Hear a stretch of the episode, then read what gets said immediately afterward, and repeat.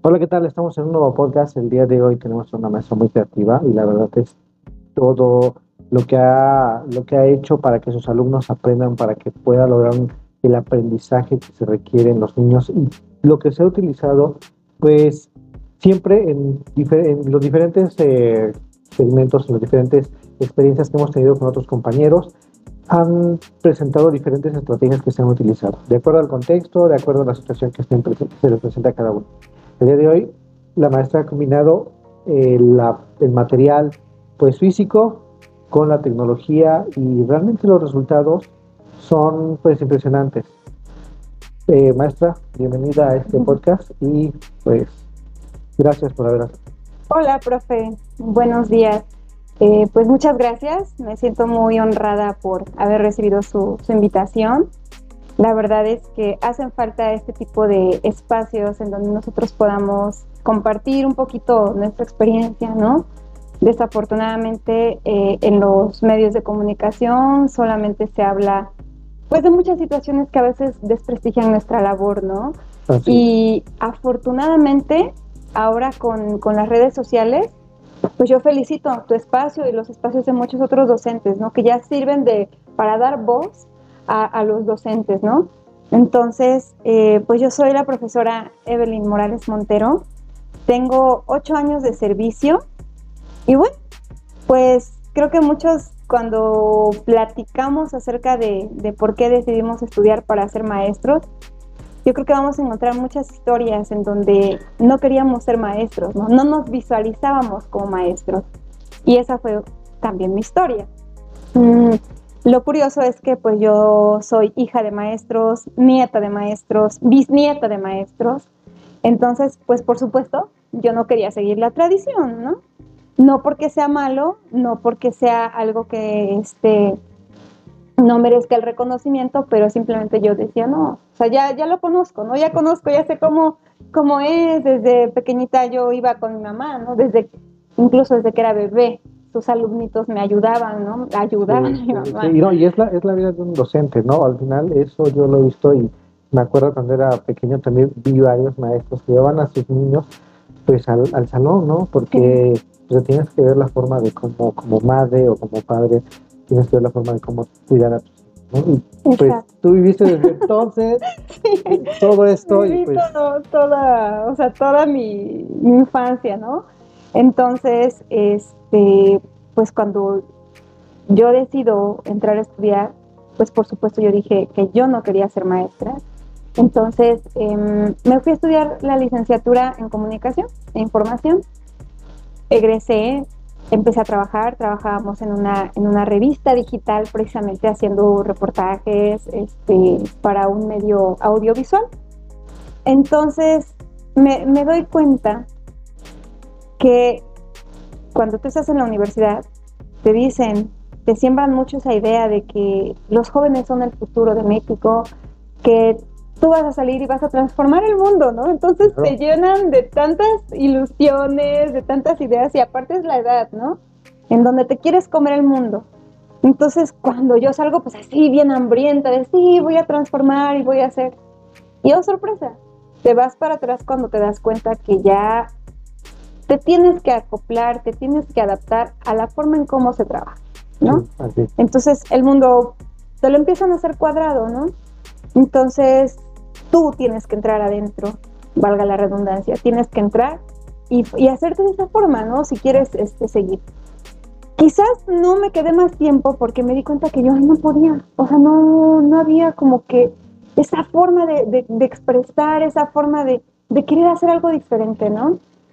Entonces, en esa época todavía no estaban las redes sociales, ¿no? En esa época no estaban todavía estas plataformas. O sea, si querías, por ejemplo, trabajar en los medios, tenías que irte a los medios oficiales o tenías que irte a las grandes cadenas, ¿no? De, este, televisivas o de comunicación. Entonces, em, pues llegabas a ser una persona más del staff, ¿no? Entonces, es cuando despierta en mí una experiencia que yo viví cuando iba en la preparatoria. Yo soy de aquí Atlixco, Puebla, ciudad aquí en Atlixco. Em, estudié la preparatoria en la Escuela Simón Bolívar, que pertenece a la Benemérita Universidad Autónoma de Puebla. Entonces, en el 2002 nos invitan a participar, vinieron, ¿no? Este, de parte de la universidad, a invitarnos a participar en unas campañas de alfabetización para adultos. Entonces, em, este grupo de personas que nos vienen a invitar acababan de formar en la UAP el Centro Universitario de Participación Social, CUPS. Entonces, pues estaban invitando a los jóvenes de preparatoria para ir en las vacaciones, ¿no? Pues muchos en vacaciones queremos descansar y todo. Bueno, pues a mí me, hizo cosquillas la aventura de irme a no sé qué pueblito a, enseñar a leer y escribir a adultos. Algo, algo bien curioso y, que hasta la fecha yo lo platico con mi familia es que mi papá es de una comunidad rural, em, a un ladito del volcán, digamos, en las faldas del volcán, pero ya pues cerca de Morelos. Entonces, este, pues yo continuamente viajaba, íbamos, ¿no? A, San Francisco, Huilango. Y em, pues allá siempre llegaba yo como la hija del maestro. O sea, me acercaba yo, yo sabía que mis tías, tíos campesinos, pero siempre era la hija del maestro Nico. Nunca fui como una niña del pueblo. Entonces, pues para mí era el pueblo y la ciudad era diferente, ¿no? Entonces, cuando a mí me invitan a participar en esas campañas de alfabetización, es no la hija del maestro, ¿no? Es Evelyn, una niña de 17 años en una comunidad rural que va a ir a enseñar a leer y escribir a, adultos. Entonces, este, pues fue, fíjate que los coordinadores nos decían que solamente invitaban, porque había mucha gente que se interesaba en participar en el proyecto, pero si eran un poco elitistas en ese aspecto de pues solamente permitir que fueran jóvenes de prepa o universidad. Años después lo entiendo, ¿no? Es cuando apenas estás abriéndote al mundo y es cuando puedes empezar a, a cambiar algo en ti, ¿no? Para ver pues qué quieres hacer por tu país. Entonces, cuando yo llego a estas campañas de alfabetización y veo la otra cara de la moneda, porque aquí mi papá, a pesar de ser de una comunidad rural, yo, o sea, yo no lo veía de esa manera, ¿no? Que a, aquella ocasión en la que llego a, con mi comunidad, conozco a mis alumnos, casa por casa iba yo tocando puertas para invitarlos a que formaran parte de mi grupo, de mi grupo de trabajo. Este, ahí es cuando me doy cuenta de la otra cara de México, ¿no? De nuestro país. Y ahí es cuando me empiezo a dar cuenta de la gran riqueza cultural, de esa gran diversidad que existe en nuestro país y que es lo que le da su, su, riqueza, ¿no? Vete a otros países y no hay lo que tenemos en México, ¿no? Y desafortunadamente muchos mexicanos incluso lo vemos como si fuera una desventaja para el país, ¿no? Pero bueno, ahí fue cuando me, me, me di cuenta de las dos caras de, de, México.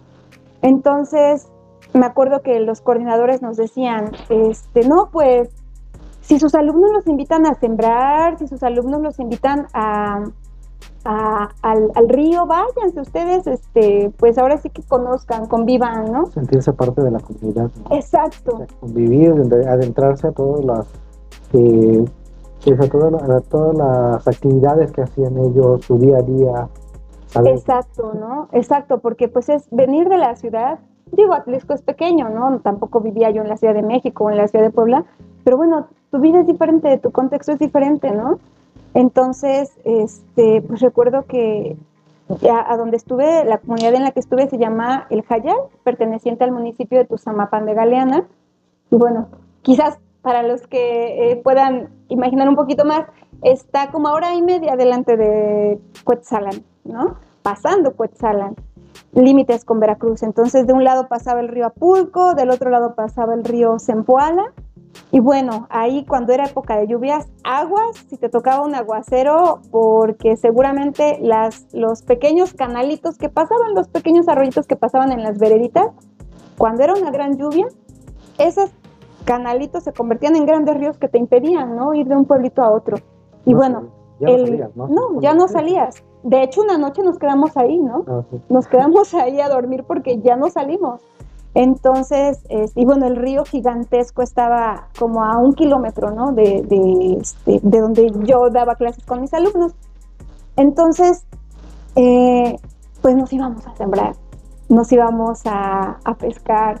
nos íbamos ahí, este, las señoras iban a, donde había, ellas ya sabían en donde había tierra especial y la juntaban y con eso hacían comales, ¿no? Entonces, todavía tengo mi comal que hice con, con ellas.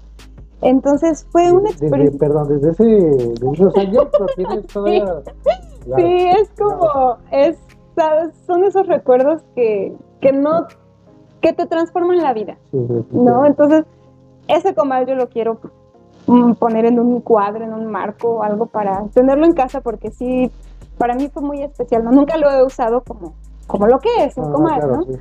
Pero son esas experiencias en donde ya era parte de la comunidad, ¿no? Enseñando a los adultos a leer y escribir.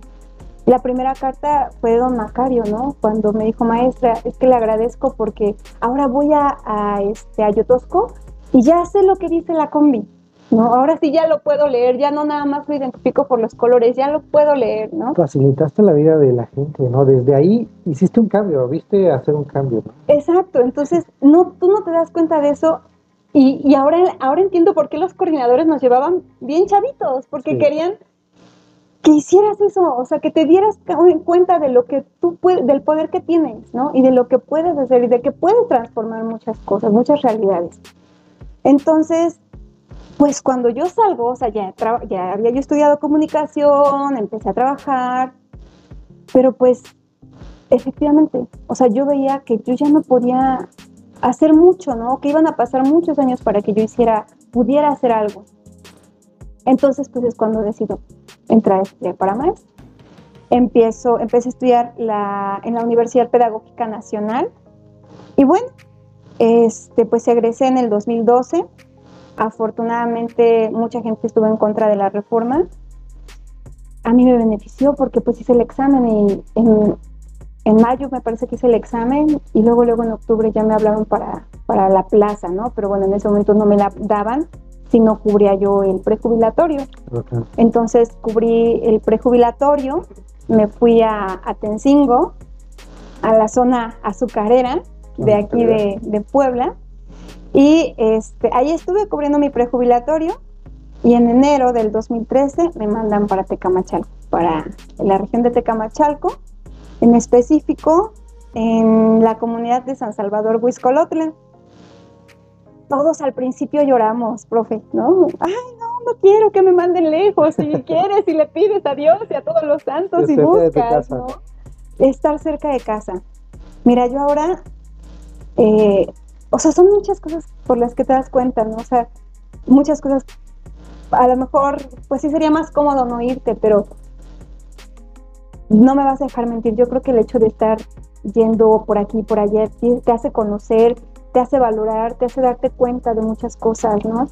Entonces yo no sabía que San Salvador Huescolotl es la cuna del papel picado, la cuna del papel picado en nuestro país. Entonces, allá, ¿cuál más?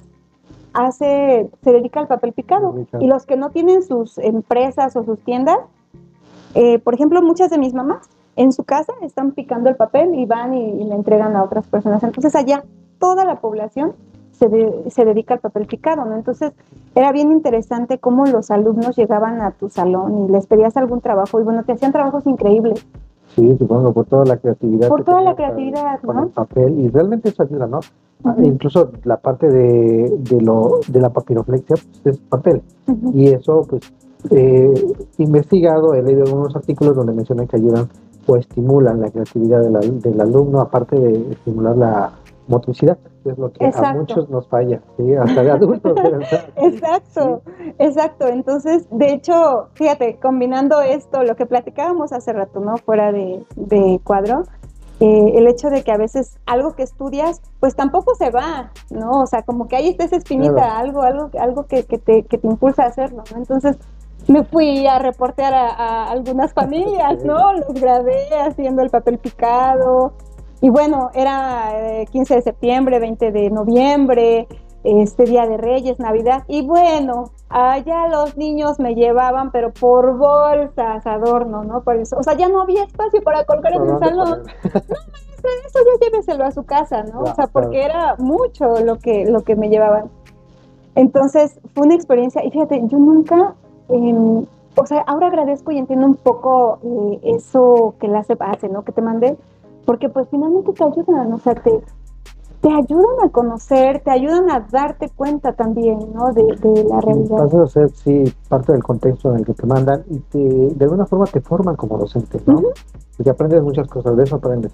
Pero últimamente creo que, o he visto y he escuchado muchos compañeros que son, pues ya entraron con un año o dos años que tienen de servicio y que creo que ahora pelean estar en, una ciudad porque son sus derechos, ¿no? Creo que esa parte eh, no, pues no está bien. A mi punto de vista creo que no está bien porque todos, creo que la mayoría de los docentes, eh, si no es que todos, hemos tenido ese encuentro con la parte rural, una parte marginada, o a lo mejor no está marginada, pero con una parte rural que aparte eh, aporta cosas a nuestra profesión y a nuestra persona, ¿no? Exacto. Mira, ahorita con todo esto, ahorita con, lo que hicimos ¿no? en el estudio para el examen de la evaluación horizontal, o sea, te das cuenta que hay muchas cosas que, no, no, es a nivel nacional, o sea, son, son situaciones que responden a estándares internacionales en donde se tiene que cumplir, ¿no? Pero hay muchas cosas que dices, es que, o sea, ¿cómo al niño ya no se le puede llamar la atención? ¿Cómo, este, o sea, cómo los docentes ya a lo mejor ok, meten un oficio o algo, y pues ok, les respetan y los mueven, ¿no? Yo, yo creo que sí es bueno. O sea, mientras estamos en este momento, en esa transición, pues sí, todos queremos estar cerca de casa. Ya después lo entiendes. O sea, ya después entiendes por qué no, por qué no estuviste cerca, ¿no? Y a veces, y hasta lo agradeces, ¿no? O sea, ahora con todos los compañeros que platico, platican historias bien interesantes, ¿no? De, de sus odiseas. Sí, Y te digo, o sea, es, es esa parte de la formación docente. Y bueno, Después de estar en, en me, tratando de acercarme a Tlixco, allá imagínate, salíamos 4 de la mañana, y venir, iba, iba yo y venía, mi hija estaba pequeña, entonces íbamos todos los días. Y ya me acerco, pero ahora me quedo cerca del pueblo de mi papá, eh, del lado de Morelos, en San Juan Amecac. Pertenece al municipio de Atzihuacán. Y bueno, otro contexto completamente diferente, ¿no? También aquí la gente se dedica al campo, pero fíjate, profe, cosas bien interesantes, ¿no? Aquí, por ejemplo, se dedican a, cultivar el amaranto, cultivan eh, la chía, que son semillas que ya no son tan económicas, ¿no? o sea, que son semillas que han hecho que el pueblo también este, salga, la gente salga, este, vaya a otros estados, venda sus productos, ¿no? Eh, también están empezando a sembrar la quinoa, es una, una, una semilla que está de moda ¿no? últimamente y que es muy cara. Este, el, el, el, pozol, el maíz pozolero, ¿cómo le llaman? Cacahuazantle. Ajá, ahí lo, lo no, siembran, cómo se llama. Yo lo he conocido como maíz pozolero. Ajá, cacahuazantle. Entonces, este, pues yo observaba la comunidad y es una comunidad bien movida, ¿eh? o sea, eh, yo creo que hay que quitarnos un poquito esta, este como cliché de, ay, es un pueblo, ¿no? O sea, de verdad que hay que, que hay que valorar la riqueza que tiene el país, ¿no? O sea, no por ser de pueblo eres menos o eres más, o sea, todos somos iguales y, tenemos diferencias que si las valoramos pues nos, nos, hacen crecer, ¿no? Entonces yo veía gente muy, este, con una visión tremenda, ¿no? Entonces, pues ya, mira, yo, yo he estado feliz en todas las escuelas. De hecho, este, de ahí igual, pues te vas acercando por la comunidad, ¿no? de estar ya con tu familia, de estar con, tu hijo o tus hijos cerca, ¿no? Entonces, pues es así como, como me vengo, ¿no? Me, me acerco a Tlixco. Pero bueno, o sea, yo creo que de haber sido feliz me quedaba yo desde Huiscolot. Entonces, cuando me acerco a Tlixco, este, algo bien curioso, pues igual, estaba yo como la nuestra Luisita, ¿no? Me, a pesar de estar en Atlixco, pero la comunidad pues en la que yo estaba pues era una comunidad rural y era yo maestra unitaria.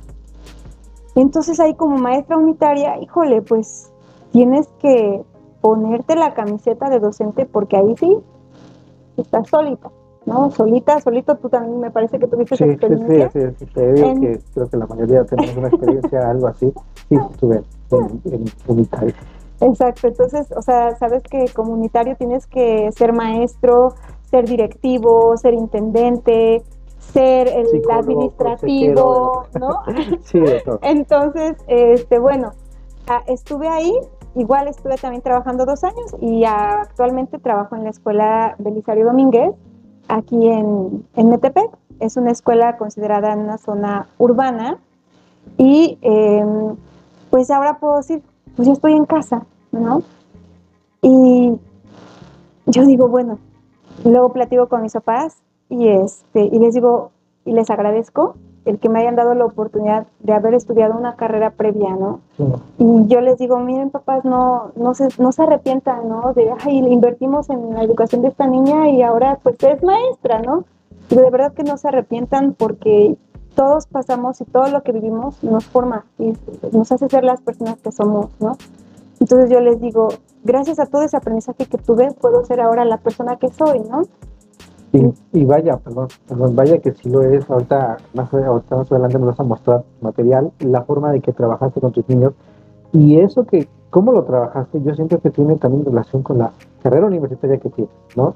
Entonces, sí, todo, o sea, no se echa a perder nada, no se queda nada atrás, sino nos complementa a ser mejores, ¿no? Y bueno, nos seguirás contando ahorita la Sí, sí, pues e, eso, yo creo que todos, ¿no? Como personas, en algún momento, fíjate que escuchaba yo a un, a un, a un como coach, no, eh, no, se le, no se considera coach, pero estas personas que te preparan para cuando vas a ir a pedir un trabajo y te preparan para cómo contestar en las entrevistas, cómo hacer tu currículum para que te contraten, ¿no?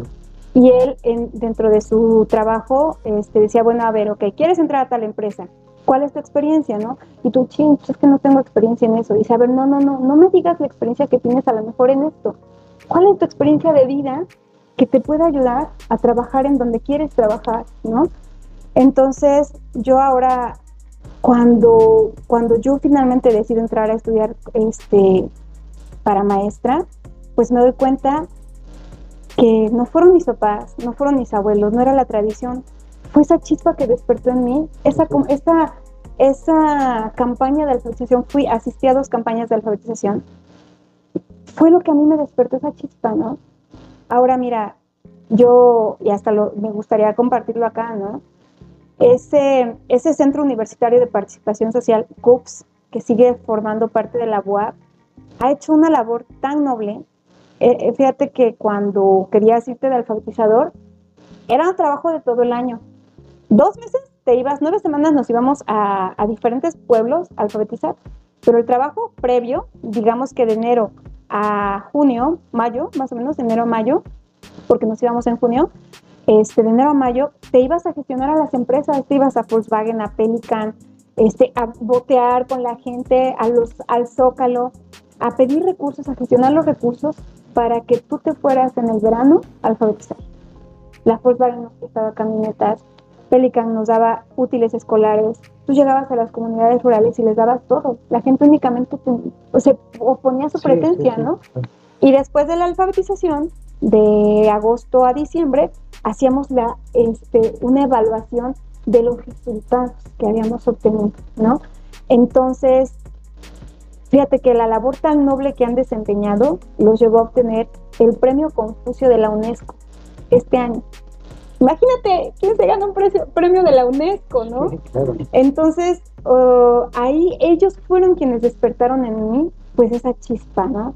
Entonces, ahora eh, ya como docente, mm, pues bueno, te platico cómo empezó, ¿no? La, mi camino ahorita con, las plataformas y con todo esto de lo digital. Cuando nos vamos el 23 de marzo, pues todos creímos que a lo mejor veníamos en una semana, en dos semanas, en tres semanas. Y pues mientras, pues como que les mando unas actividades, ¿no? Pero pues regresamos la siguiente semana. Cuando regresamos en dos semanas, ahí les van otras actividades. Y pues que llegan vacaciones, ¿no? Y, decimos, no, creemos que regresemos, ¿no? A todos nos agarró así, a todos los docentes nos, no, pues nos agarró de sorpresa, ¿no? Todo esto, nadie no veía venir. Varios en otros videos que otros podcasts que con otras compañeras, todos platican lo mismo. Nada más lo teníamos como para dos semanas, semanas. Pero pues no te esperabas a que durara pues meses y ya más de un año ya. Sí, entonces cuando yo me empiezo a dar cuenta que esto iba para quién sabe cuánto tiempo, dije, es que tengo que dar clases. O sea, ¿cómo les voy a seguir dando clases a mis niños si ya no los tengo? Y pues yo sí me metí, traté de aplicar esto que, nos dicen de las competencias, ¿no? Que usar la, información. Entonces yo me puse a investigar, empecé a ver tutoriales, bueno, ¿qué, qué, qué podemos hacer? Y pues maestros bien creativos, ya luego, luego empezaban a dar clases y todo. Entonces digo, bueno, ¿yo qué hago? Pues ni modo, a dar clases por YouTube. Entonces lo que hice, y fíjate que ha sido eh, la maestra Patricia Frola, ella tiene un centro de investigación educativo en la Ciudad de México. Este, ella, viendo uno de sus webinars, ella comentaba que lo que hemos avanzado en esta pandemia es lo que en una vida común y corriente hubiéramos avanzado en seis años. Entonces imagínate lo que en un año avanzamos seis, ¿no? Entonces cuando yo veo que empiezan, digo, pues es que yo no me puedo quedar atrás y empiezo a utilizar la plataforma de Facebook para, perdón, de YouTube para hacer mis clases. Pero bueno, no me vas a dejar mentir, profe. ¿Cuánto tiempo te lleva hacer un video? Sí, exactamente. Entonces, las, las, ediciones, el material que vas, que estás utilizando, que vas a utilizar para tus alumnos. Cuando guardas tu video, ¿no? La renderización famosa que le llaman cuántas horas te tarda y luego cuánto tiempo y tarda. es un show todo esto, ¿eh? y ahorita con esto, bueno, yo me he dado cuenta de muchas cosas, ah, empezando con estos podcasts, todos los compañeros, pues sí se lleva su tiempo, ¿no? Y por eso, pues sí se requiere tiempo de nosotros para poder hacer el material que tenemos. Una pregunta, antes de todo esto, ¿tú utilizabas la tecnología con tus alumnas, con tus alumnos, este, usualmente, constantemente, o siempre te fuiste, es que no está mal, o sea, la educación tradicional, y yo lo he visto, y ahí traes tu material y es súper bueno y, ah, y da resultados y muchos compañeros pues lo utilizan, ¿no? Pero aquí, ¿tú habías tenido ese contacto con alguna herramienta digital, digital pues, que tomaras en cuenta para darle a tus alumnos sus clases? Sí. a mí no me tocó la famosísima época de enciclomedia. A mi mamá, a mi papá le tocó y bueno, hablaban maravillas de enciclomedia. Cuando yo entro a la SEP, me toca, cuando estuve en, en, este, en San Juan Ameca, nos toca el programa de limpiar las tabletas y me toca llegar a quinto año. Entonces me toca recibir las tabletas y las empleamos. Mira, a veces, y yo creo que es algo que tenemos que cambiar un poquito, a veces queremos que te digan, ten, y queremos que te den la receta. Vas a hacer esto y esto y esto y esto. Todo, ¿no? Todo. Sí, y sí he escuchado varios, bueno, escuché en ese tiempo que querían los compañeros que ya les dieran todo, ¿no? Ajá, ¿y qué vamos a hacer con las tabletas? Yo sé que para todos es difícil, o sea, para todos un cambio ajá, y ahora, o sea, nunca lo he hecho, y ahora qué voy a hacer, y nos choqueamos todos. Pero yo dije, a ver, pues viene que tengamos que hacer un reportaje, pues ya todos tienen su, su, su tableta, vamos a hacer todos un reportaje. Y entonces me acuerdo que todos hicieron sus reportajes. En, ahorita en septiembre, en, eh, ellos van a, a, sus, a sus campos a florear los campos, ¿no? Entonces, ponen cruces y todo, pues para pedir que la cosecha se dé bien. Y entonces hicieron, fíjate, a veces sin, sin estarlo pensando tanto, ahí estás haciendo un proyecto que te, que te ayuda para la diversidad cultural, que te ayuda para español, que te ayuda para hasta la educación socioemocional, que te ayuda para desarrollar esta eh, comunicación interpersonal, ¿no? Con tus compañeros, porque hacíamos el trabajo en equipos. Y entonces los chicos orgullosísimos, presentaban sus, cortometrajes, sus, este, no en este caso no fueron cortometrajes, fueron reportajes, ¿no? De la comunidad, en la escuela hicimos reportajes de la escuela, y entonces dije, bueno, ajá, ya hicieron todos sus reportajes, ¿y ahora? Entonces, en el salón de clases hicimos un, este, un, pues nomás pusimos una cortina negra y pusimos unas letras que decían los chiquillos de Amecac, y entonces hicimos un programa de tele, ¿no? Entonces fueron pasando los niños, este, bueno, a la hora de la edición, pues yo fui poniendo los videos que cada niño había hecho, pero como en ese momento estábamos en vivo, entonces pasaban los niños, hablaban, y bueno, ya había uno que decía corte, y ya pasaba, ¿no? El otro, y ya en ese momento yo decía, ok, ahorita va a entrar el, el, reportaje de fulanos, ¿no? Y entonces ya presentaban su reportaje, muy bien, y ya pasaban. El caso es que fue un, un, un noticiero, pusimos que era un noticiero, que de parte de, del programa PIAD nos pidieron que mandáramos evidencias. De lo que habíamos hecho. Entonces yo subí mi programa, ¿no? De los chiquillos de AMECAR. Y con una grata sorpresa recibimos, este, bueno, recibí en mi correo eh, que mi proyecto había formado, había sido seleccionado para formar parte de las prácticas. Del catálogo de prácticas a nivel nacional. Entonces, este, llegué con mi, afortunadamente llegué con mi director, abrimos la liga, vio la liga y pues sí, se sorprendió, se emocionó, ¿no? Desafortunadamente no tuve otro reconocimiento por parte de, del PIA. Afortunadamente lo pudo ver mi director y algunos compañeros. Y ahorita, pues desafortunadamente ya el link ya no está habilitado. Pero pues el director sí me hizo un oficio, ¿no? En donde reconocía la labor, ¿no? Ajá, una nota este, laudatoria donde pues reconocía la labor en pro de la, pues de la educación y de la innovación, ¿no? Entonces, al siguiente año, cuando ya eh, vuelvo a trabajar, ah, pero fíjate, después de eso, em, pues hambrienta de buscar, creo que eso lo aprendí en la campaña de alfabetización, ¿no? Que nos llevaran a, a gestionar. Yo me di cuenta, profe, o sea, imagínate, ¿quién te va a prestar una camioneta Volkswagen? Y cuando Sí, cuatro camionetas tienen para su proyecto. O sea, que la Volkswagen te prestara cuatro camionetas. Y ustedes lo gestionaban, ¿no? Ustedes como estudiantes. Como estudiantes, obviamente, pues íbamos con nuestros coordinadores. Entonces, ahí es como te das cuenta del poder que tiene la gestión, ¿no? Simplemente abre la boca, pide lo que quieres, ¿no? Busca, busca dónde y las cosas se te dan. Entonces, hambrienta de querer llevar esto a los niños, eh, este, estas experiencias de, que los transformen, de que transformen su, su pensamiento, ¿no? este, me fui con mi esposo, él estudió en la BUAP, y le dije, llévame al, área de ingeniería porque yo quiero, yo quiero que los niños conozcan robots, que los niños sepan de robótica, llévame. Me llevó y pues desafortunadamente sí, anduvimos ahí, pero como que no encontraba yo algo, algún proyecto o algo que, que fuera a impactar en la, en la comunidad, en los niños, ¿no? Y le dije, ¿dónde están los, los astrónomos? Vamos a ver a los astrónomos. Y entonces me acuerdo que fuimos al área de, ¿cómo le llaman?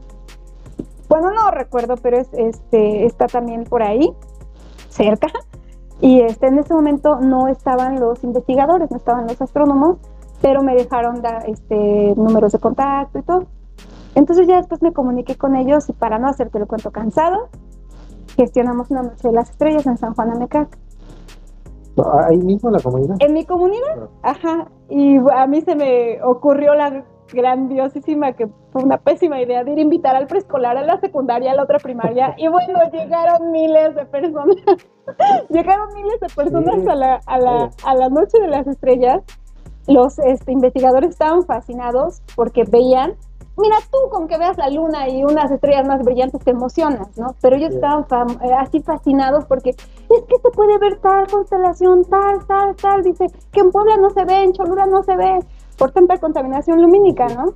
Entonces, los niños llevaban sus tablets y los investigadores les dijeron, descarguen la aplicación celeste, no recuerdo qué. Y profe, o sea, era bien gratificante que los niños llegaban al otro día, los demás días con sus tabletas, y aunque fuera de día, andaban con sus tablets, ah, moviéndolas, buscando las constelaciones, porque con su tablet, con, con la cámara, con el simple hecho de ir apuntando, les iban diciendo, aquí está tal constelación.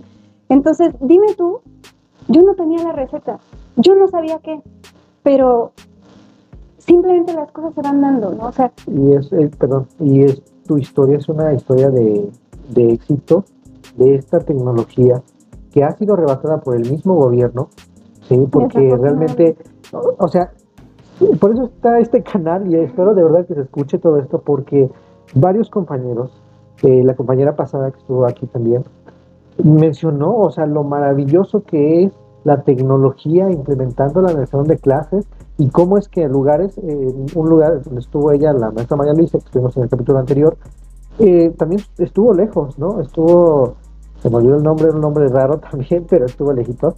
y, y cómo hasta allá llegó el internet de enciclomedia, llegó la enciclomedia y los niños fascinados por manejar eso. ¿Y por qué? Ah, Yo no sé. ¿Por qué cada gobierno tiene que estar implementando nuevas estrategias y no seguir, No dar un seguimiento. no dar un ¿no? seguimiento a un- al proyecto? Sí, y, ah, o sea, fascinante tu trabajo que hiciste ahí, la verdad.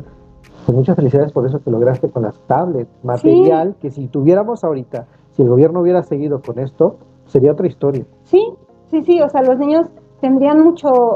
No hubiera habido problema, ¿no? Pues todos los niños tienen sus tablets, todos los niños tienen la forma, Es ¿no? que si se hubiera implementado desde el internet que se estaba poniendo en las escuelas desde enciclomedia, se venía poniendo el internet en cada escuela. Eh, después de enciclomedia, ok, ya tenemos la red, ¿no? Posteriormente ya tenemos una central donde enfocarnos o donde meter todo el material. Ya está la, el- la computadora, ya tienes ahí todo, ¿no? Y posteriormente ya vinieron las tablets. Si todo eso se hubiera dado seguimiento, ya hubieran las escuelas internet, no hubiera problema de comunicación. Hasta los lugares más lejanos estuviéramos en contacto como docentes Sí, utilizando las tablets, utilizando lo que ya estuviera en la escuela. exacto. Entonces, mira, yo sí me siento bien afortunada de haber tenido ese, ese, o sea, de haber formado parte de esas prácticas, ¿no? Solamente fueron dos años que dieron las tabletas. Sí.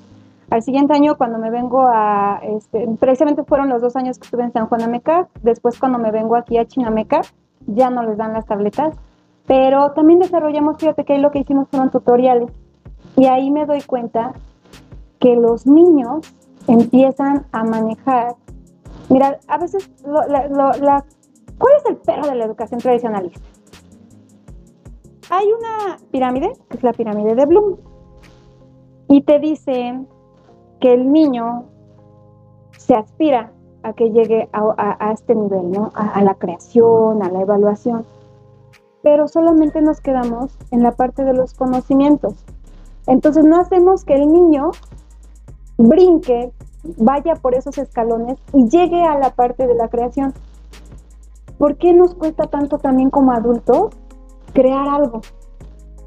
Yo te soy honesta, el examen de la evaluación a mí me costó más la parte de, de la redacción porque en la, en la primera parte de conocimientos pues vas leyendo y alguna de esas cuatro son la respuesta, pero en la otra te ponen un planteamiento y tú tienes que redactarlo, tienes que sacarlo de aquí, tienes que crearlo. Entonces te, te exige un nivel más, ¿no?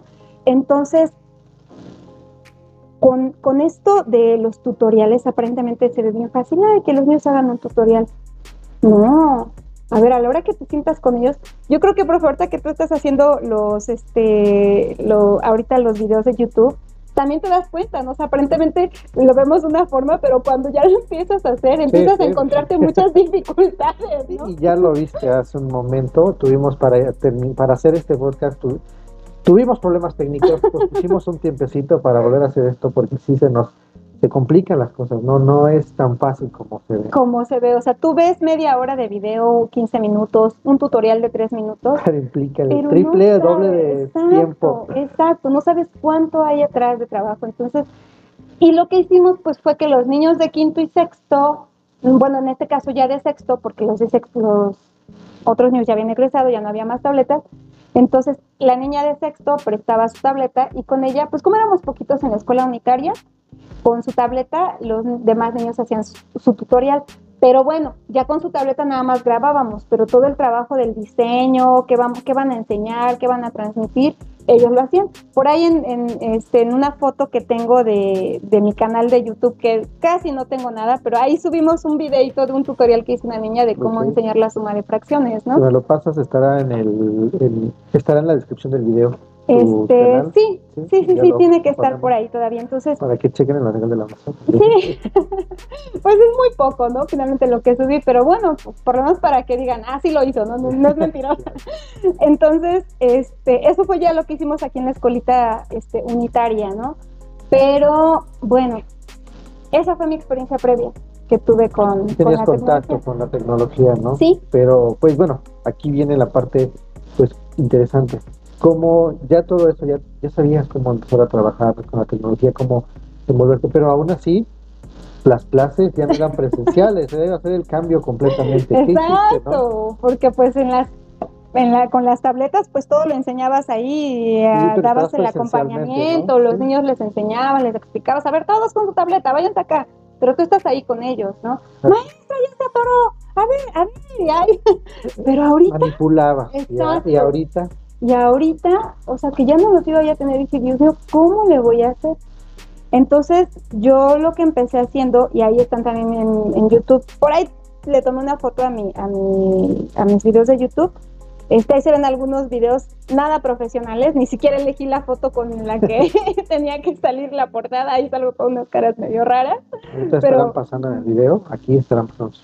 Ok, entonces, este, ahí se ven, hice algunos videos en YouTube, eran como de media hora, eran videos muy largos, pero era la maestra dando la clase, ¿no? Después, este, no sé, fueron como 10 videos a lo mejor los que hice. Era muy pesado porque tenía yo, a ver, ¿qué voy a, mañana vamos a ver esto y esto y esto. Ok, a ver el material, ya lo tengo y tienes que tenerlo todo listo. Por ejemplo, ahorita en la clase virtual, pues lo tienes ahí, lo vas mostrando, pero cuando es un video, o sea, lo tienes que tener ya todo perfectamente acomodado, la Por secuencia, por los tiempos.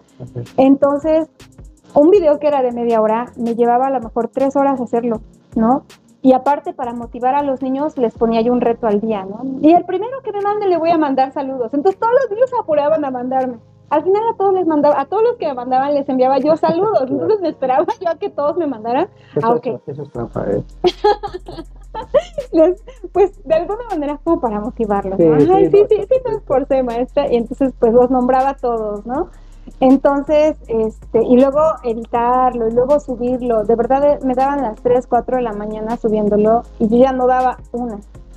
Y aquí, profe, yo sí te reconozco toda la labor que hiciste, porque gracias a ti tuvimos un curso en la zona, por escuela. Y este y gracias a ti nos enseñaste a utilizar la plataforma de Meet, eh, Google Meet. Y entonces cuando yo creo que hasta te hice un comentario que lo iba yo a empezar a, a- Sí, sí, claro. a varios aplicar. compañeros querían, o sea, sí hubo de todo. Lo, o sea, admitimos que hay de todo en, en todas partes. Compañeros que sí se, que les pareció algo que no iban a aplicar, que no lo quisieron que fue algo perder el tiempo, pero compañeros que también como tú, le- se llenaron de interés.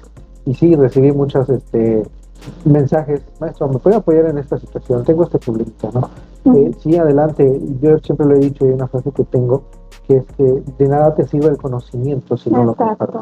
¿no? exacto. Entonces, para mí ha sido muy gratificante apoyar en esta situación y es lo que siempre he querido. Y con esto, con esto que estamos haciendo, pues es la intención, seguir apoyándonos pacientes. No, y mira, o sea, yo te lo agradezco porque gracias a ti migré de mis videos de YouTube a la plataforma de Google Meet.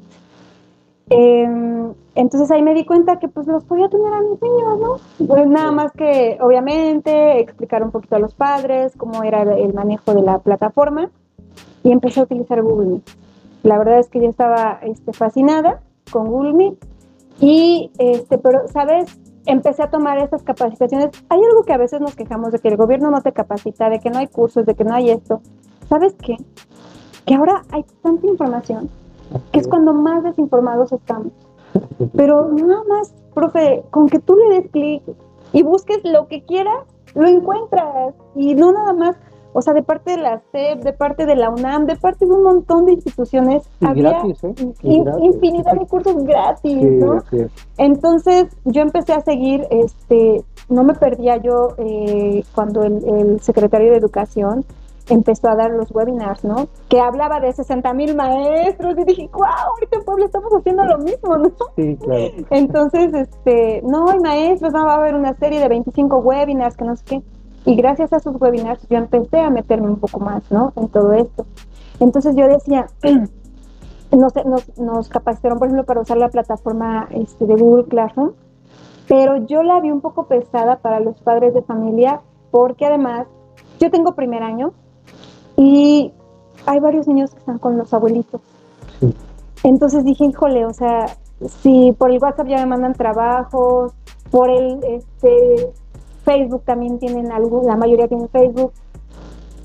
Si me meto ahorita con, con, este, con Google Classroom, tal vez para algunos sea más difícil, ¿no? Entonces dije, vamos con lo fácil. Todo el mundo tiene Facebook, todo el mundo tiene Facebook. Entonces, hicimos grupos cerrados de Facebook. ¿No? En, tengo mi grupo de segundo año, ahorita mi grupo de primer año, bueno, el año pasado tenía yo segundo. Entonces empezamos a hacer grupos cerrados de Facebook. Y mira, los niños, no todos, quisieras que, que hubiera una interacción de todos, no todos participan desafortunadamente, pero sí me di cuenta que todos los papás tenían Facebook, ¿no?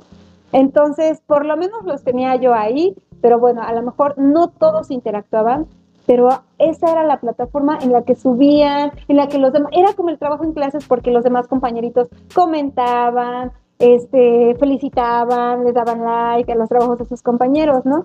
Entonces yo me quedé con la plataforma de Facebook este, para, para que fuera un, espacio de, de, intercambio. Y a través del Messenger me mandaban los trabajos. Entonces ya no saturaba yo mi teléfono con el WhatsApp. ¿eh? Ya no. vaya estrategia, estuvo muy bueno porque muchos se quejaron de esa parte.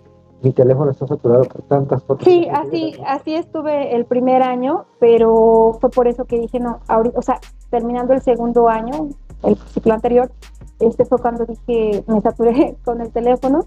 Entonces dije, no, inicio este nuevo ciclo escolar con utilizando Facebook, ¿no? Y mira, yo creo que los que no lo usaron fueron pues por falta de interés, por falta de tiempo, por problemas a lo mejor personales o económicos, pero déjame decirte que todos, no tuve excepción, todos me mandaron, o sea, todos tenían una cuenta de Facebook, ¿no? Y hubo papás tan dedicados que les hicieron sus cuentas de Facebook a los niños, ¿no? Entonces, este... Pues ahí implica nuestra labor, ¿sí? Como docente, nuestra labor, eh, pues de investigar, de capacitarnos, de buscar, de leer, de informarnos, es que tú lo has dicho, ¿no? Por realmente quien no quiso hacer algo en este tiempo es porque pues, no tuvo el interés de mejorar con sus alumnos o de hacer algo. Entonces, eh, yo tenía primer año y dije, pues que me disculpe el secretario, que me disculpe mi supervisora, que me disculpe mi directora, este primer mes yo me voy solamente con lectoescritura.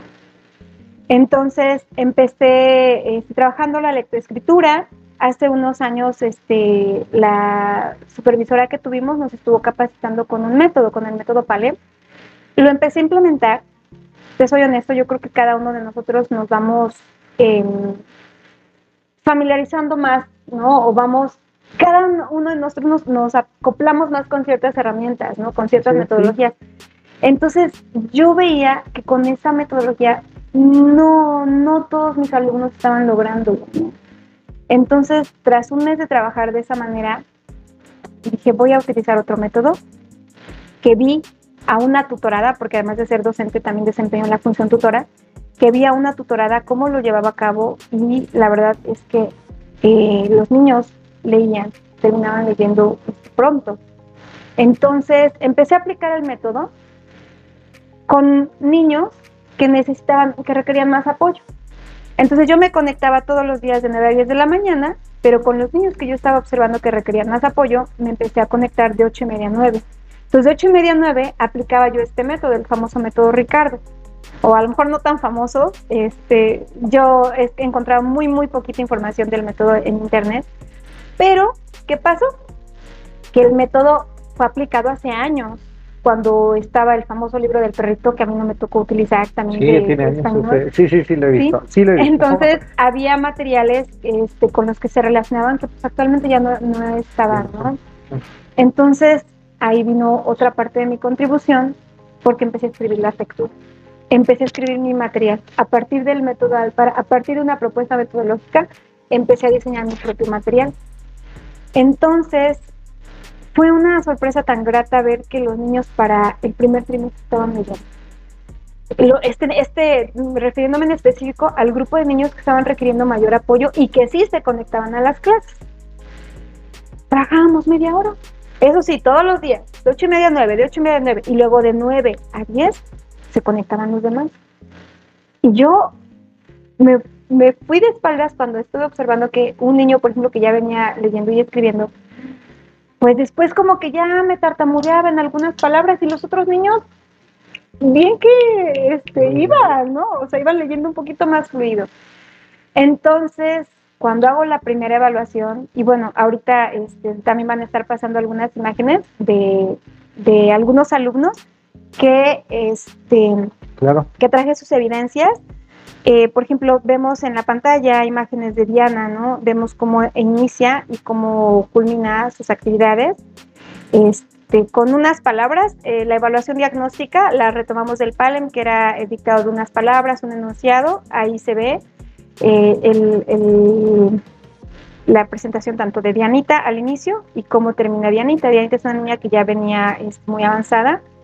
Posteriormente Tatiana, también una niña con mucho apoyo, ahí a pesar de vivir con los abuelitos, mucho apoyo y este se ve cómo inicia, cómo termina. La siguiente niña que ahorita parece que es Allison, me, me conmueve mucho, me llena de alegría porque en la primera evaluación, y bueno, lo podemos ver ahorita en su, en su trabajo, o sea, la evaluación diagnóstica que traigo ahorita, pues no se ve este, o sea, vean las letras, no vean las grafías. Cuando yo aplico la evaluación del primer bloque, la niña llora y me dice, es que no puedo leer, maestro. Y yo creo que a su mamá le, le rompió el corazón, porque la mamá vio que pues, la niña no, no leía, ¿no? Y entonces, o sea, tú sabes que la evaluación no es para castigar, la evaluación es para mejorar, o sea, tenemos, lo que no se evalúa no mejora. Entonces, tienes que evaluar no para poner una calificación reprobatoria, sino para darte cuenta en el nivel en el que están los niños, ¿no? O sea, creo que es momento también de quitarnos esas telarañas de que a fuerza el número y los papás, ¿no? A veces también con los papás hay que hacer esa conciencia. A ver, papá, o sea, deje de pensar en el número, que el niño alcance lo que tenga que alcanzar. Y eso es lo que muchos no entienden ahorita. No, sé si ya vieron, y a lo mejor ahorita pongo unas imágenes de algunos memes que hubo que salió muchísimo en las redes sociales de cómo niños, niños graduados adolescentes graduados, a lo mejor de secundaria, desconozco el nivel en que estén, pero ponen, sin, sin hacer tareas, me graduó. Sin entregar trabajos, terminé. Y, o sea, con ese orgullo lo dicen estos niños, estos jóvenes, cuando en realidad no es de orgullo. O sea, el hecho de que no entregaste nada ¿crees que te va a dar las herramientas necesarias para la vida? Y los papás lo permiten. Eso es lo peor, ¿no? Que los papás permiten ese tipo de, de, representaciones que están haciendo sus hijos sin darse cuenta de realmente cuál es el... Exacto. Mira, eh, yo creo que como docentes hacemos hasta lo imposible, ¿no? Por lograr que los niños obtengan sus aprendizajes esperados, logren sus aprendizajes esperados. Pienso que mucho de lo que el niño pueda lograr o no va a depender también de qué tanto, por ejemplo, en este caso, la familia ayudó o no, ¿no? Entonces, eh, bueno, también tengo, por ejemplo, imágenes de Kevin. Kevin es otro niño que si pueden ver cómo empezó y cómo está terminando este ahorita el primer año. O Harumi, ¿no? También ahí vemos este, sus... Y los papás de estos tres niños, ¿no? De Harumi, de Kevin, me decían, maestro, es que mi niña está muy atrasada, maestro, es que mi niña este, tenemos esa palabra, ¿no? Es muy atrasada. Bueno, más bien, no ha madurado lo que necesita madurar, ¿no? Entonces... Pero se ven en las imágenes del trabajo que has hecho y hasta ahorita cómo terminaste ¿no? el ciclo escolar. ¿Y eso ustedes creen que es lo, somos los maestros flojos y los maestros copiones? ¿Ustedes creen que sea eso? No, pues o sea, tu trabajo y ahí están las evidencias de cómo realmente te has esforzado. ¿eh? Exacto, o sea, pues sí, no, nada flojos, ¿no? Bien desvelados. y este, y bueno, cuando yo detecto esta situación, pues dije, tengo que hacer algo. Entonces, detecto, ese fue mi primer embudo, digamos, ¿no? En el primer, en el primer bloque, detecto niños que no habían avanzado, que no estaban avanzando, hablo con ellos, hablo con las mamás, hago una reunión virtual y les digo, a ver, mamás, vamos a comprometernos. Yo las voy a capacitar a ustedes para que sepan cómo trabajar el método. Los materiales lo tienen, porque ¿de qué partimos todos, profe? De darles un cuadernillo. Eso sí, fíjate, yo aquí quiero reconocer la labor de mis otras dos compañeras de primer año, que no, no tuvieron un no por respuesta, o sea, cuando propusimos la idea de, que eh, planeáramos en colegiado, estuvieron con la mayor disposición y no me van a dejar mentir planeábamos quincenalmente el cuadernillo. Y yo creo que la primera, la segunda, la tercera planeación, nos veíamos, por ejemplo, lunes y martes de 9 a 6 de la tarde, buscando actividades, a ver cómo le vamos a hacer acá, quebrándonos la cabeza para ver, a lo mejor tú ves el cuadernillo y dices, ay, ¿a poco? No, o sea, pero a ver, es que, ¿qué es lo que tiene que aprender el niño? ¿no? Desde que te sientes a ver qué es lo que tiene que alcanzar el niño, qué materiales le van a ayudar a, a llegarlo. O sea, a lo mejor tú ves el material y dices, ay, si todo lo compro en una papelería o lo descargo. Y fíjate que no, o sea, nosotros, una compañera bien hábil que estaba en un montón de grupos, descargaba mucho material. Ah, eso lo encontré en tal y buscaba. Ah, esto. Entonces ahí es cuando el trabajo colaborativo cobra sentido, ¿no? Las últimas planeaciones ya, manita, ahí te va mi trabajo, sale, ¿quién junta? Yo junto. Entonces, pero requirió de que al principio sí tuvimos un trabajo este, colectivo de estar sentado, sentadas planeando, viendo, entendiendo, comprendiendo. Cuando empezamos a ver los resultados y cuando empezamos a entender cómo era, ya era fácil, ¿no? Ya nada, ah, ok, mira, tenemos que hacer esto, esto, esto. Entonces, incluso una compañera también de la escuela Alfonso Caso también estuvo colaborando con nosotros y fue una experiencia interesante. Entonces, todo esto, con los cuadernillos, todos los papás los tenían, ¿no? Al principio se los entregamos algunos de manera este, presencial, pero bueno, sí nos empezaron a, hacer las recomendaciones que pues evitáramos este, asistir, ¿no? Yo creo que si a nosotros nos hubiéramos dado un poquito más este, libertad, a lo se hubiera estado viendo más, ¿no? Pero sí llegó un momento en que nos dijeron que tuviéramos cuidado, en Metepec había muchos contagios, entonces este, dejamos de ir y empezamos a partir de enero a mandar solamente el cuadernillo digital. Entonces, este, cuando hago mi primera, mi, primera evaluación y detecto esto, te digo que hice el compromiso con los padres y les dije, ok, yo las capacito y ustedes van a llevar el método. Yo sé que para ustedes ha sido difícil y por eso no pueden estar en las clases y por eso los niños están avanzando tanto, porque pues ustedes solitos están con el cuadernillo, pero pues el cuadernillo de alguna manera cuando tú estás acompañando el, el, proceso del niño, pues tú lo vas explicando, lo vas guiando, pero cuando el papá no tiene a veces también las herramientas este, metodológicas o a veces hasta leer una instrucción les cuesta trabajo, pues claro que no son los mismos resultados. Entonces, mira, tuve el compromiso de madres, padres de familia y con ellos me reunía los jueves en la tarde, una hora. Y les decía, por favor, pidan con el vecino, con el tío, con alguien que un día, un día les dé permiso. Y profe, era maratónico porque me conectaba yo por mí, pero había una, la mamá que no tenía MID y entonces estaba en el, en el WhatsApp, entonces hacíamos videollamadas de WhatsApp, tenía el celular, tenía la computadora, pero lo malo que en la computadora era donde pasaba yo mis fichas, pero la señora que estaba en el WhatsApp no veía las fichas, entonces tenía yo que hacer mis fichas, tenía yo que hacer mis fichas en físico y entonces estaba yo aquí. Y total que le dije, señora, por favor haga el esfuerzo de, de conectarse en algún dispositivo que porque no puedo, no no puedo. Es complicado. Sí. Es complicado y bueno, finalmente sí creo que creo que la hija tenía un mejor celular, entonces ya se conectaba con el celular de la hija. Y los niños empezaron a avanzar. Y mira, la sorpresa de esta niña que te comentaba, Alison, o sea, fue tan grande de ver que querer es poder. Sí, Entonces la niña, al siguiente bimestre, la niña hizo su examen, la niña ya estaba leyendo, entonces para mí fue fabuloso, ¿no? Por supuesto que para el segundo bloque yo sí dije, no, ahora sí, vámonos con matemáticas, porque ahorita le di mucha importancia a la lectura y a la escritura. Entonces fue cuando empezamos a trabajar este, el pensamiento matemático, vinculándolo, porque yo seguía trabajando el método de lectura-escritura, pero de alguna manera ya nada más era reforzar, era encontrar las diferencias en algunas letras y todo, ¿no? Sonidos, pero, este, fonemas, pero en matemáticas necesitaba yo ya empezar a hacer pensar a los niños. Entonces es cuando decido cambiarme a plata de plataforma.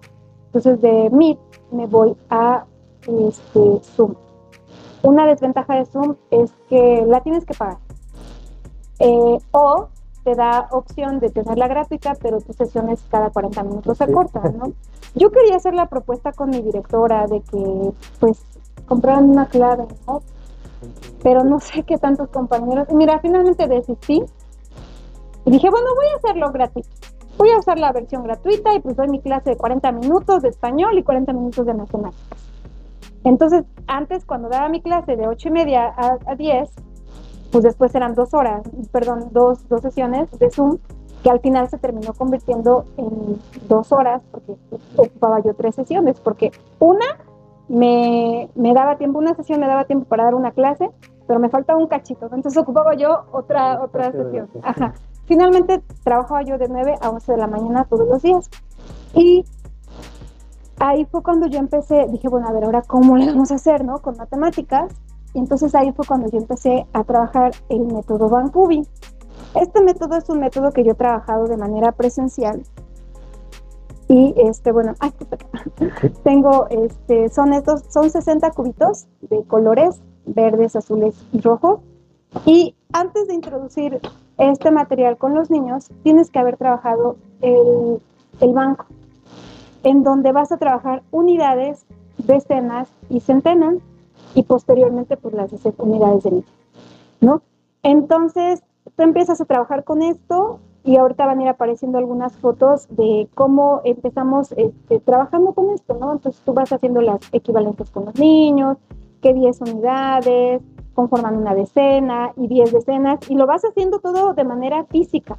Cuando estoy en clases, pues los niños lo pueden tocar, lo pueden hacer, pero ahorita pues solamente era verlo, verlo, verlo. Pero ahí de verdad yo agradezco el apoyo que tuve, la paciencia que tuve por parte de los padres que estaban ahí, que estuvieron ahí, que no, que no dejaban a los hijos solos. Y mira, profe, yo creo que la mejor inversión de tiempo que podemos hacer con nuestros hijos es que los primeros años les demos el acompañamiento ¿Por qué? Porque cuando el niño tiene buenas bases, el niño se va a hacer. Y aquí comento la experiencia que tú tuviste. ¿Tú qué hiciste primero? Primero aprendiste a manejar las eh, videollamadas, ¿no? Las clases. Empezaste con. Pero por tu cuenta ya surgió buscar otra plataforma. Y eso es lo que yo siento que tenemos que hacer con los niños siempre, ¿no? Inducirlos. Y ahorita es lo que el modelo híbrido pues hace que eso es lo, la parte que quiere que hagamos ahora, como si decíamos, solamente guía de conocimiento, ¿no? Exacto. Entonces, este, pues sí es muy sorprendente manejar esto en la forma, pues, virtual y, te, y te dando... Sí, me estuvo dando buenos resultados. Aquí tienes los números, los numerales, y ya después empiezas a hacer la conversión, ¿no? Los verdes son las decenas, los azules son las, perdón, unidades, decenas y centenas. Y entonces tú ya vas poniendo los, los cubos y entonces el niño a través de los cubos va leyendo cantidades y todo.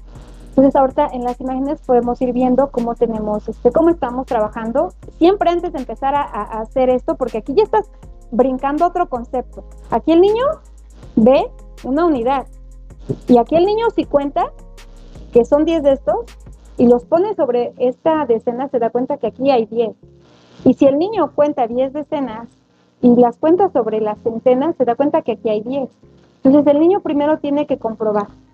Y entonces ya que el niño comprobó, que el niño ya asimiló el concepto, te brincas al concepto, te, brincas, el niño ya asimiló que esta es una unidad, que esta es una decena, que esta es una centena, aunque todas sean del mismo tamaño.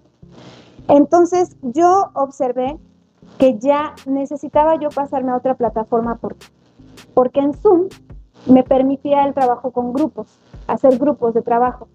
Por ejemplo, en Meet tenía yo a todos los niños, pero si quería yo hacer grupitos chiquitos, por ejemplo, vamos a trabajar en equipo, ¿no? Que es lo que hacemos en la escuela. Pues en el Meet no se podía. Y en Zoom sí. Entonces en enero les dije, papás, para enero quiero que todos tengan sus dispositivos listos con Zoom. Entonces en enero empezaron, este, yo dije, a ver no tienen dificultades. No, afortunadamente. Mira, yo soy muy así como que, ay, me preocupo mucho porque otros compañeros, tú pídeles, ellos vas a ver que van a ver lo que hacen.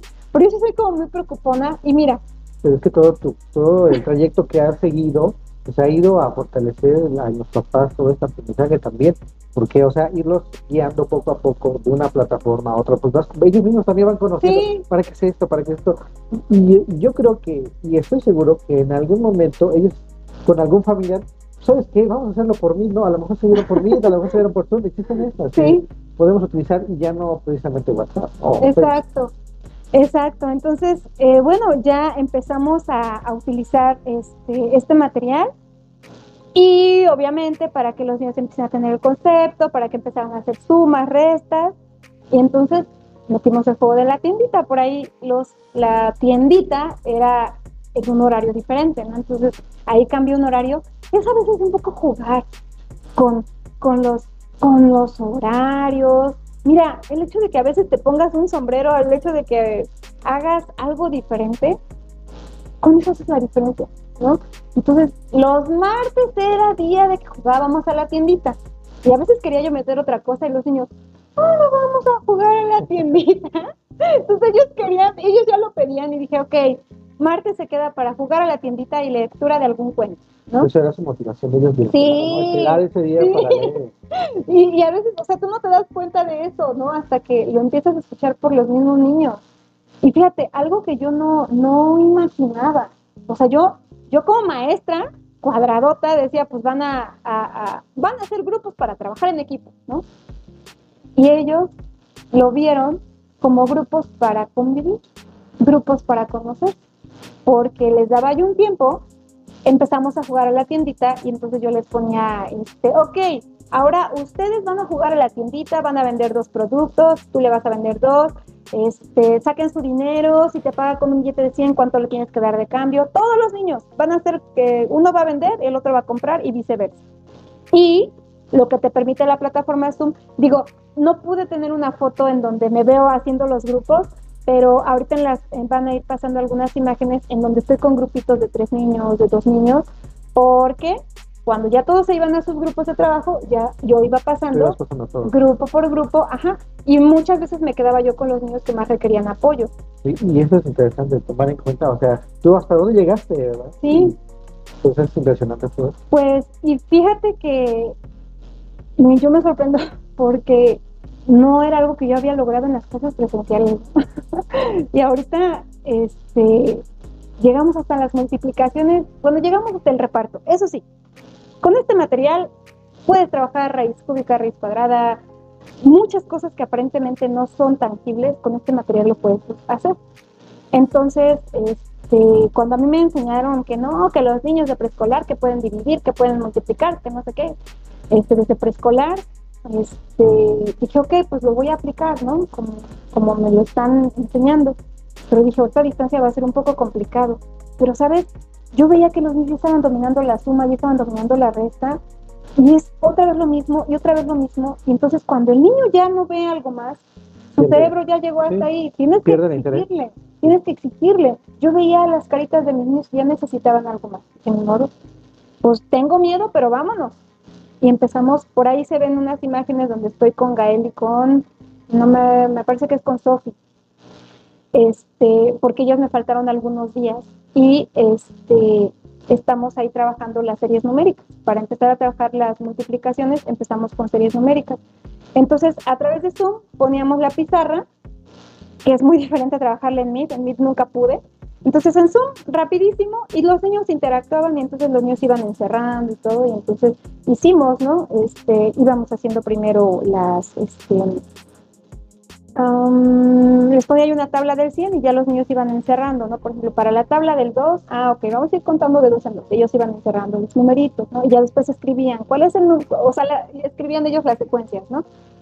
Y ya después, con, el, con este material, Bancubi, este, pues ya nos poníamos a hacer, poníamos, les llamaba yo tapetes, vamos a hacer el tapete del 2, vamos a hacer el tapete del 3, nada más tra- trabajamos este, tabla del 2 y tabla del 3. Y, este, y pues sí, y bueno, los papás en casa pues, empiezan dos por uno. De repente a mí no me gusta meterles tan rápido el concepto de dos por uno, porque primero quiero que lo asimilen, no que lo repitan como perico. ¿no? exacto. sí, Entonces, con esto yo todo se los iba explicando, les ponía, veían y este y luego también aquí se están viendo unas imágenes en donde ponía yo, llegaba un momento en que ponía yo unos 10 minutitos de juego, ¿no? En una aplicación, yo ponía la aplicación y ya los niños no lo podía yo hacer digital, que ellos realmente lo apachurraran, pero íbamos interactuando, ¿no? A ver, ¿qué número falta? ¿Qué número falta? Tal, ya yo lo iba poniendo y ya este, pues los niños se emocionaban, ¿no? Entonces ya les pedía yo a los papás que trabajaran esa, esas, esas aplicaciones en casa para que también los niños lo fueran practicando. Sí. Y ya después resolvíamos problemas, ¿no? porque todo es, ¿para qué les va a servir este conocimiento? Entonces, ya les llevaba yo este, problemas, también aquí se ven unos problemitas, en donde ya este, de la tiendita, principalmente eran como de la tiendita, ¿no? A ver, si compro tres gelatinas que cuestan este, dos, cuatro pesos, ¿cuánto va a pagar? ¿no? Entonces, y tú permites que el niño, o sea, tampoco le impones, hazlo con una tabla de multiplicar. Pero entonces, como el niño ya empieza a tener el concepto, ah, a ver, ¿cómo chicos? ¿Cómo lo vamos a resolver? Ah, no, pues con una, con la multiplicación. El niño que todavía no lo asimila, con una suma. Pero a nadie le dices no, a nadie le dices que está mal, ¿no? Entonces, pero tú ahí vas haciendo tus anotaciones, vas observando, vas viendo qué niños están alcanzando ciertos aprendizajes. terminamos haciendo problemas de reparto. Por ahí este, tengo también una foto en donde estamos este, repartiendo. Ese problemita lo resolvimos después de haber hecho varios problemas de reparto con, este, con estos cubos. Y la niña, la mamá, bueno, me mandaron su actividad y bueno, ya la niña hasta me hizo la división. Yo, le, yo les hice el comentario cuando les retroalimenté, le puse a la mamá que no, no se preocupara por todavía ya querer hacer la, división con la famosa casita, como le decimos, ¿no? Que a mí lo que me importaba era que la niña empezara a, entender la situación del reparto, ¿no? Entonces, pero bueno, es una niña muy adelantada, muy, bueno, que llegó a un nivel esperado y lo superó. Entonces, este, pues yo creo que si lo seguimos para el segundo año, pues lo van a asimilar muy bien, ¿no? Entonces, bueno, esas fueron algunas de, las actividades que estuvimos haciendo, que estuvimos implementando. Y pues los niños que no tuvieron el acceso a las plataformas, mira, yo tengo la experiencia de una abuelita que solamente tenía mucha dificultad y solamente para los exámenes se conectaba. Ahorita en este último la operaron, ya no pudo conectarse, pero me mostraba, ¿no? o sea, cuando me, me, mandaba algunas fotos, evidencias el día de la segunda evaluación, mi maestra, no era el método que yo utilizaba, pero te conmovía y la verdad, o sea, mucha de la calificación que también les hicimos a los niños tuvo que ver por el empeño que los papás pusieron, ¿no? Esta abuelita este, tenía las sílabas en su, pared, en su pared, ¿no? Y con la niña se ponía de, con el método silábico, ¿no? O sea, porque así fue como ella le pudo enseñar, no, ellos no se podían conectar Hubo papás incluso que por su trabajo no podían tampoco conectar, a lo mejor no sí tenían los recursos, pero por su trabajo no lo podían conectar, no, podían darle la atención. Hubo quienes les pusieron maestros particulares. Este, entonces, yo aquí de verdad que felicito y agradezco mucho la labor que hicieron muchos padres de familia. Hubo pues padres que no apoyaron en alguna ocasión. Sí, sí fui a, a la comunidad este, me dijeron que sí, pero no me dijeron cuándo. Esa fue la situación de muchos. Exacto, ¿no? Pero bueno, yo creo que los alumnos que siguieron al pie del cañón todas las recomendaciones, pues ahí, ahí están las evidencias, ¿no? Ahí están las evidencias y pues creo que ahí está el trabajo que, que estuvimos haciendo. No, sí, y definitivamente, como lo dijimos al principio, no todos los maestros son así, igual los papás, también reconozco a los papás, que estuvieron eh, pues día a día viendo la forma, buscando la forma de que sus niños pudieran tener la educación pues a distancia en cuadernillo o ellos mismos impartían el contenido, el trabajo que nosotros mandábamos en cuadernillo. Entonces, la verdad también felicidades a todos los papás que hasta este, este ciclo escolar pues se la aventaron pues con mucho trabajo, la verdad, y pues muchas gracias a todos Tu, tu, todo tu trabajo que has hecho, la verdad es un trabajo diferente a lo que los demás compañeros han mostrado también, pero sin, sin duda es un trabajo que te ha llevado a éxito. Y ahorita las imágenes, al final del video dejaré las imágenes también de los trabajos que, pues, que fuiste haciendo, ¿no? Y cómo todo lo que tú fuiste haciendo desde el principio, pues llevó un seguimiento, empezaste con poco, primero con videos, empezaste después con otra cosa, después con eh, clases en línea, virtuales, después cambiamos de plataforma porque ahora necesitamos la interacción del alumno, pero todo se ha ido viendo y todo ahorita como lo platicaste, como nos lo contaste, pues ha ido poco a poco y eso ha dependido mucho de uno mismo, docente, hasta dónde quieres llegar y qué es lo que quieres para ¿no? La verdad, muy buen trabajo, maestro, la verdad, pues felicidades por el éxito que tuvo con los alumnos. Y pues esto es solamente, como se lo dijo, solamente es una, un trabajo de los de muchos que se hicieron, de tanto que hubo. Aquí usted, para terminar este podcast, usted qué le, qué le pediría al gobierno, a la SED, que implementara o que, que pudiera hacer para que la educación estuviera mejor, fuera más, eh, más al tiempo que vivimos. ¿Usted qué es lo que ¿qué pediría?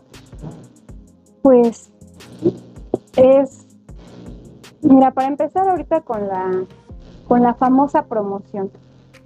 Yo creo que tendrían que diseñar, mira, todos, yo creo que todos, todos trabajamos por necesidad. Yo creo que somos afortunados los que en esta profesión encontramos también nuestra felicidad, ¿no? O sea, se convierte también en parte de nuestra felicidad, de nuestra alegría. Pero el trabajo, ahorita, por ejemplo, muchos queremos o participamos en la promoción, pues porque queremos una, una mejor calidad de vida. Yo, lo, a lo mejor habrá gente que, que está en situaciones más adversas y que me pueda ver y me puedan decir, pero maestro, ¿qué le hace falta? Usted todo lo tiene. Yo creo que cada uno de nosotros tenemos ciertos, ciertas perspectivas, ¿no? Tengo amigos que no hicieron una carrera universitaria, que fueron muy jóvenes a, estar a vivir en Estados Unidos, tienen una situación este, legal no regular, o sea, son ilegales, trabajan y tienen coches muy bonitos, han tenido coches muy bonitos, eh, muebles bonitos, económicamente, o sea, están bien. Y viviendo de a lo mejor haber lavado platos, haber lavado, este, de estar eh, limpiando mesas, lo cual es muy respetable. Y nosotros en México con una profesión, no nos alcanza a veces ni para poder cambiar un coche, ¿no? O sea, yo veo el coche que tengo, yo tengo un bochito, y veía yo la foto de este amigo de la secundaria, ¿no? Que se fue de la secundaria, este tuvo este, a sus niños muy joven, se fue a Estados Unidos con su esposa, y este, un montón de coches, ¿no? Por los que ya ha cambiado, coches muy bonitos, este, él es músico, tiene muchos instrumentos musicales. Y yo digo, wow. O sea, imagínate una persona muy trabajadora, sin duda, pero mira, sin, una profesión, todo lo que está haciendo en otro país. ¿Y por qué nosotros tenemos maestrías, tenemos licenciaturas, dobles licenciaturas? ¿Y por qué nuestro sueldo? O sea, resultados favorables con los niños y por qué nuestro país no nos hace crecer, ¿no? Yo no te voy a decir que el gobierno no me está dando este, las, la capacitación, porque ahora estamos en la era de la información, ¿no? A, lo mejor nos hace falta un poquito leer más, este, pero yo sí me he metido, traté de meterme, traté de, y una cosa me llevaba a la otra, y otra me llevaba a la otra, y otra me llevaba a la otra, y este, y así fue como yo empecé a capacitarme, ¿no? Entonces, capacitación a lo mejor la tenemos, a lo mejor que hagan un poco más de difusión, más de difusión, para que sepamos qué cursos tenemos, pero que no nos regaten el sueldo. El, el mensaje de la secretaria para mí fue un insulto, porque cuidé que les pagaran su sueldo. No, hicimos un trabajo extenuante. Y el trabajo está bien. Como para que digan que cuidaron para que nos pagaran, ¿no? O sea, no sé qué, que sepan no sé si había problemas, no sé si también nos querían quitar el sueldo, como a muchos, me consta, gente muy cercana a mí perdió el trabajo. Digo, afortunadamente nosotros nos, este, mantuvimos nuestro trabajo, pero yo creo que necesitamos como país crecer. Mira, yo creo que la corrupción es la que nos da toda la torre, pero si tú te pones a investigar, en todos los países existe corrupción. Pero, o sea, digo, yo no sé, no tengo una varita mágica, pero sí se necesita, o sea, tú nada más compara en, en otros países, ¿no? La experiencia que tú tuviste. O sea, ¿cuánto, a lo mejor yo me, voy también a Estados Unidos y a ver cuánto dinero podemos generar allá y cuánto dinero generamos aquí con, un, con una profesión? Entonces, aquí el gobierno, yo creo que tiene que replantear eso, ¿no? ¿cuántos impuestos nos están quitando? ¿Cuánto nos están dando? O sea, ¿cuánto nos están devolviendo en cuanto a infraestructura, en calles, en educación? Yo creo que se le debería dar prioridad a la educación y eso lo he comentado siempre en todos los videos que sigue comentando. Se tiene que dar la prioridad, la el, bueno, lo que le corresponde a la económicamente la educación, pero tiene que ser más valorado. El trabajo docente que realmente esto es la base de todo lo demás. Y países como China o Nueva Zelanda, que tienen educación con alto estándar, se, obviamente sus docentes, es que dicen a veces, no son pares, un país de primer mundo, tienen, tenemos todo, ya lo han escuchado en diferentes eh, podcasts, cómo la infraestructura del Internet, de las tablets, del media, ha llegado hasta los lugares más lejanos. ¿Eso qué quiere decir? Que tenemos todo y se tiene el, el capital humano, los docentes, y el capital económico también en nuestro país, como para invertirle en educación y nuestro país sale. Pero no, se le invierte a otras cosas. Exactamente, se invierte a otras cosas, ¿no?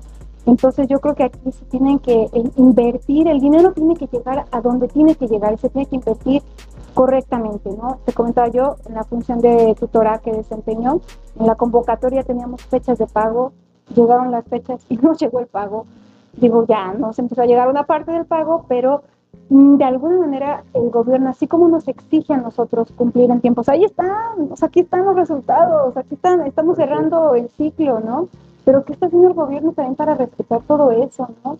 Yo creo que hay que ser, como decían antes los abuelitos, de palabra, o sea, y, realmente que asuman ese rol. Yo no sé, no sé de política, no sé qué tengan que hacer, pero que realmente cumplan, o sea, volteamos, vuelvo a lo mismo. ¿Cómo es posible que en otros países, sin una licenciatura, sin estudios universitarios, están teniendo a lo mejor una calidad de vida mejor que la que tenemos este, en estos países, ¿no? Entonces, pues yo nada más hago como esa reflexión hacia el gobierno, ¿no? O sea, ¿qué necesita hacer el gobierno para darnos realmente lo que estamos haciendo? Mm, no lo digo, por ejemplo, con el bono que nos van a dar, pero pues eso es.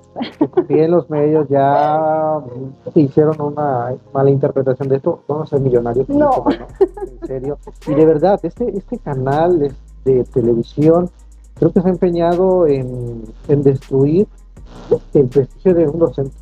¿Qué ganamos mucho?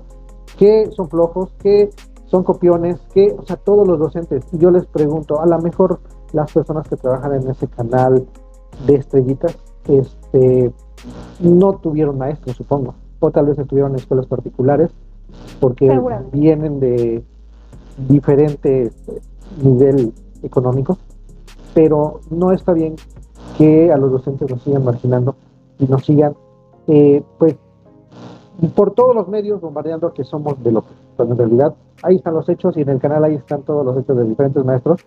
Muy, trabajo muy, muy, pues muy bueno, excelente. Gracias, profesor. Pues sí. Pues muchas gracias, nuestra. Esto, esto ha sido una plática pues interesante con este material. Dejaré en la descripción del video también el canal de la maestra de los videos que hizo. que ya no subieron.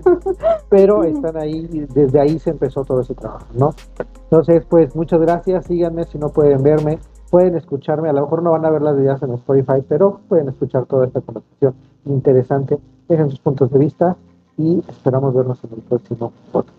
Que estén bien. Saludos. Hasta luego.